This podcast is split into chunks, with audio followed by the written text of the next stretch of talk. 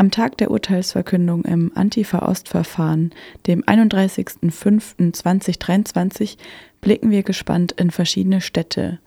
Viele Menschen tragen ihren Unmut über das Urteil auf die Straße. Hamburg 2000 Menschen, Berlin ca. 500 Teilnehmende, aber auch in kleineren Städten wie Göttingen, Hannover oder Bremen lief ein kleiner Demozug durch die Städte, teilweise mit dem Ergebnis von Verletzten und mehreren Festnahmen. Vor allem Dresden spielte im Antifa-Ost-Prozess eine wichtige Rolle, denn dort fand der Gerichtsprozess vor dem Oberlandesgericht Dresden statt. Doch im Antifa-Ostverfahren sind alle Augen auf Leipzig gerichtet. Zum einen geht es bei der Anklage ja überwiegend um Menschen, die einen direkten oder engen Bezug mit der Stadt haben. Zum anderen gibt es da noch diesen Mythos von Leipzig mit seinem Stadtteil Konnewitz, der vor allen Dingen als in Anführungszeichen linke Hochburg gilt und der im Laufe der letzten Jahre ja eine Art festgefahrenen Begriff wurde in Medienlandschaft oder Politik, aber auch bei den Sicherheitsbehörden.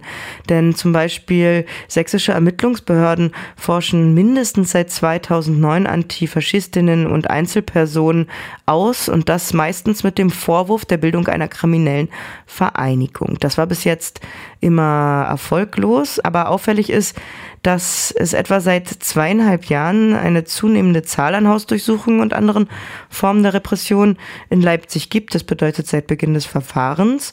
Und ja, im, zum Beispiel auch im Zuge der Bürgermeisterwahlkampfes von Sebastian Gemko der CDU wurde Leipzig immer wieder so zum Ziel von konservativen Backlash. Da wurde zum Beispiel die Soko Links eingerichtet. Das ist eine Sonderkommission, eine Ermittlungsgruppe des sächsischen LKA, die in diesem Verfahren im Auftrag der Bundesanwaltschaft ermittelt und das mit übergroßem Eifer. All diese Umstände haben bereits in der Vergangenheit zu Solidaritätsveranstaltungen gegen den Paragraphen in Leipzig geführt. Es gab da die Wir sind alle Links-Demo 2021. Im Oktober 21 wurde dann in Leipzig auch eine Demo verboten. Diese Demo ging um die Kriminalisierung linker Strukturen und da, dort kam es zu einem riesig großen Polizeiaufgebot und Kontrollen rund um die Stadt. Ja, wir sehen mit Leipzig als einerseits mediales immer wieder aufgebauschtes, in Anführungszeichen linkes Zentrum, dann aber auch mit einer Tradition von linker, anti-linker beziehungsweise ja rechter Ermittlungsarbeit, eine Kontinuität in Sachen von Repression vom Staat gegen antifaschistische Strukturen. In Leipzig war also nun am Tag der Urteilsverkündung um 21 Uhr eine Demonstration im Leipziger Osten angemeldet. Die Polizei stoppte die Versammlung, bevor diese richtig starten konnte. Aufgrund der erhöhten teilnehmenden Zahl hätte nur eine Standkundgebung durchgeführt werden können. Ja, es sieht so aus, dass aufgrund der erhöhten Teilnehmerinnenzahl die Versammlungsbehörde eine Standkundgebung verfügt hat. Das heißt, eine mobile Demo wird derzeit durch die Polizei verunmöglicht.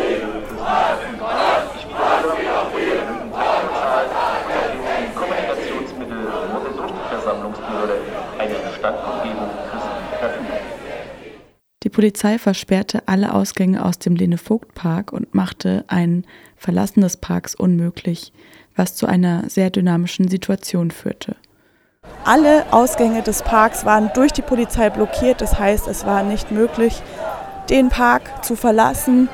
Nun scheint aber aktuell alles in Bewegung zu sein, was irgendwie in Bewegung sein kann und rennt hier auf diesem Grünstreifen Lene-Vogt-Park wild in alle Richtungen und versucht aus diesem Park rauszukommen. Es ist immer noch massiv viel Polizeipräsenz. Einige Menschen, die Unbeteiligte dieser Demonstration sind, sitzen an der Seite und sind einigermaßen irritiert, nachvollziehbarerweise. Hier befinden sich auch Kinder unter anderem, die gerade nicht so richtig wissen, was hier so los ist. Ja, das ist ja der 31.05. in Leipzig im Lene-Vogt-Park, von wo aus eine Demo hätte starten sollen. Dies wurde aktiv behindert durch die Polizei mit der Begründung, dass zu viele Teilnehmende an dieser Demo dabei sind. Auch am Donnerstag, den 1. Juni, war eine Demonstration zum Jugendkampftag angemeldet. Diese stand nicht im Zusammenhang mit dem Antifa-Ost-Verfahren. Bei dieser wollten sich Jugendliche und junge Erwachsene Gehör verschaffen. Inhaltlich ging es um Themen wie Leistungsdruck in Schule und Studium und Armut. Ein Auszug aus einem Redebeitrag. Unter den jungen Erwachsenen zwischen 18 und 25 Jahren sind über 25 Prozent armutsgefährdet. Also jeder Vierte. Keine andere Altersgruppe hat so ein hohes Armutsrisiko. In Ostdeutschland sind sogar knapp ein Drittel der Jugendlichen armutsgefährdet. Junge Frauen sind deutlich häufiger von Armut betroffen als junge Männer. In Sachsen, dem Bundesland mit der zweithöchsten Armutsquote, haben Frauen ein 4,5 Prozent höheres Risiko, in Armut zu fallen als Männer. Als armutsgefährdet gilt in Deutschland, wer unter 60 Prozent des Durchschnittseinkommens verdient. Dabei ist die Kategorie armutsgefährdet zum Schönreden geschaffen worden. Diese Leute sind arm. In einem Ein-Personen-Haushalt sind das alle, die unter 1148 Euro im Monat verdienen. Und Armut wird genauso vererbt wie Reichtum. Gute Bildungschancen sind von dem Einkommen und dem sozialen Status des Elternhauses abhängig. Schon zu Beginn und während der Demonstration kam es zu Provokationen von der Polizei. Marco Brastos Santos, freier Journalist aus Leipzig, dokumentierte die Demo auf seinem Twitter-Account. Er kommentiert dazu, Es schon tatsächlich so gewesen, dass beim Start der Demonstration die ähm, Berliner Polizei sehr nah an der Demo äh, gelaufen ist. Das heißt, das Fronttransparent war gar nicht zu sehen. Es war zwar Berliner Polizei, aber Einsatzhoheit hatte ähm, ein Leipziger Einsatzleiter. Der Einsatz ist also voll Leipzig zuzuschlagen oder Sachsen besser, dem Innenministerium. Ähm, es wurde da hart verhandelt, dass die Polizei ein bisschen mehr Luft lässt. Ähm, das hat nicht so richtig geklappt, ist durch die Innenstadt gezogen und ich habe tatsächlich auch so Passantinnen äh, wahrgenommen, die äh, irgendwie Angst hatten. Äh, die Kinder wurden äh, nach hinten geschoben, teilweise wurden Stühle reingestellt in einem Café äh, und wurde sich gefragt, was da los ist. Äh, gab Getuschel, ob das irgendwas mit der Freilassung von Dina E. zu tun haben könnte oder dem Antifa-Ostverfahren.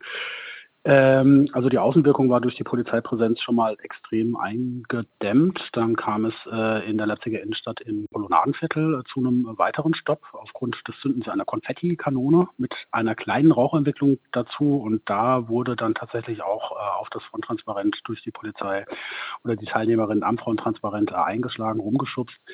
Die Versammlungsleiterin Juliane Nagel, Abgeordnete für die Linke im Sächsischen Landtag, forderte die Polizei dazu auf, deeskalierend zu wirken und die massive Polizeipräsenz einzudämmen.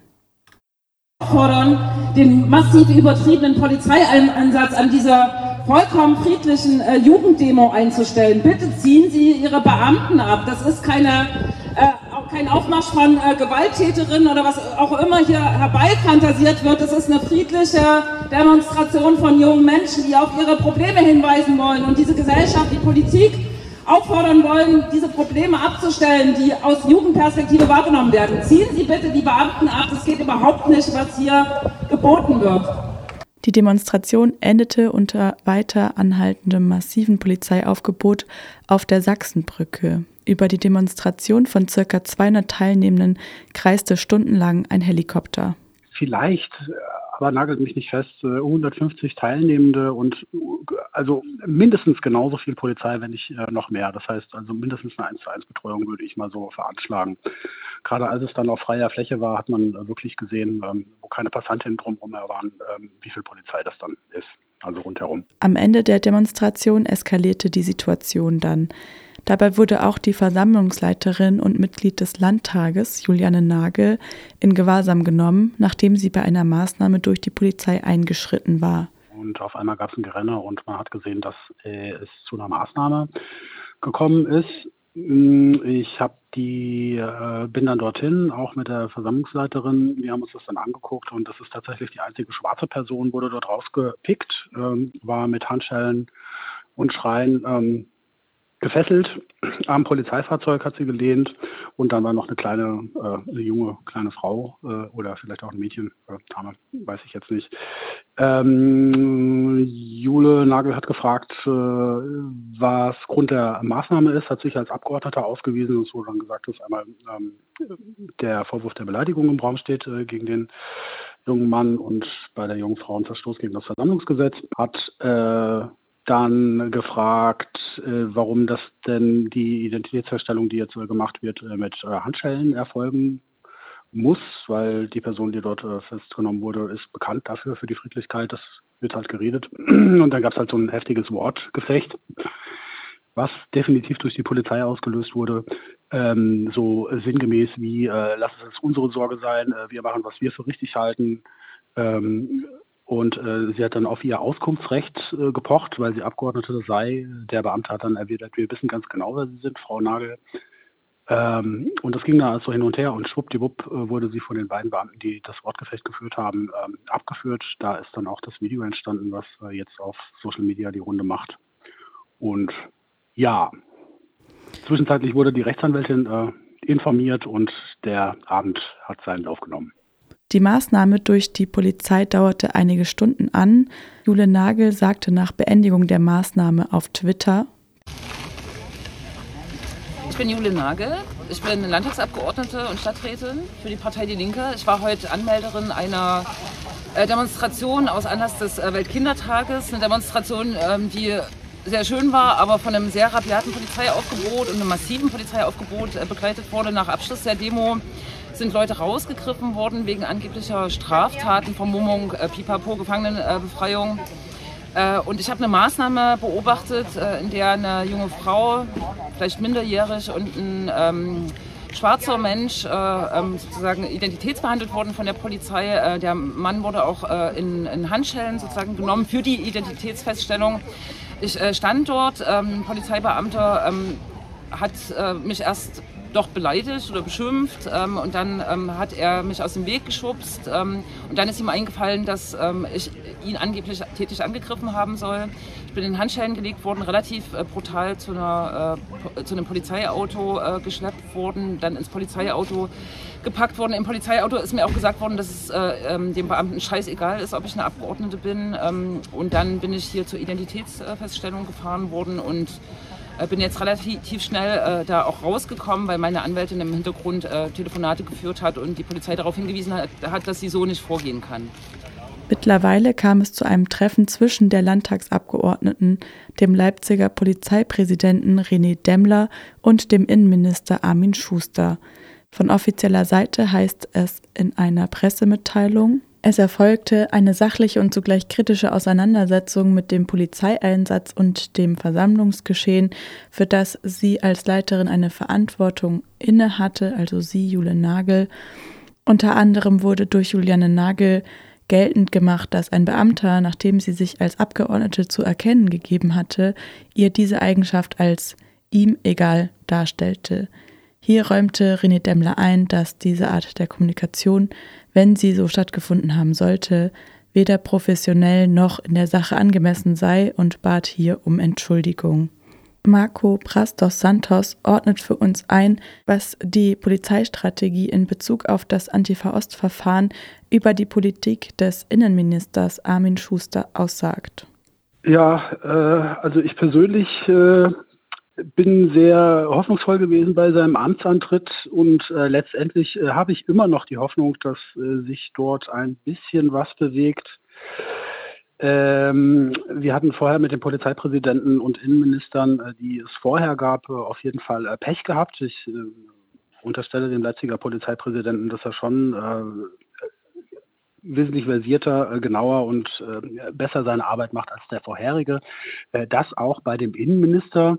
allerdings jetzt im Zuge der Entwicklung rund um das Antifa-Ost-Verfahren und die ähm, Versammlungslagen, die kurz davor stattgefunden haben. Also ich würde sagen, das hat schon angefangen mit dem Fußballspiel am Wochenende ähm, von BSG Chemie, wo man beobachten konnte, dass, Polizei, dass der Polizeieinsatz bewusst auf Eskalation setzt dann ähm, die äh, Versammlung im äh, Lene Vogt Park äh, und gestern noch der Kindertag, also die letzten Versammlungslagen vor dem äh, Tag X ähm, finde ich auf jeden Fall bedenklich und äh, macht mir auch so ein bisschen Bauchschmerzen. Also ich verstehe einerseits äh, eine gewisse Angst oder Sorge der Sicherheitsbehörden, dass hier möglicherweise irgendwas schiefgehen könnte. Äh, andererseits ähm, denke ich, das ist aber auch völlig überspitzt und völlig überholt. Es gibt Gewaltaufrufe im Internet die anonym verfasst wurden. Ansonsten distanzieren sich also mehrere Gruppen äh, von äh, Gewaltaufrufen. Das ist auf dem Schirm auf jeden Fall. Das kann man jetzt auch im Stadtgebiet beobachten, dass so Gerichtsgebäude, Landesdirektion oder so, die werden nachts von der Polizei bewacht. Also die haben das auf dem Schirm. was aber überhaupt nichts mit dem Versammlungsgeschehen zu tun hat. Und deswegen stelle ich mir auch die Frage, warum da so repressive Mittel ähm, aufgefahren werden.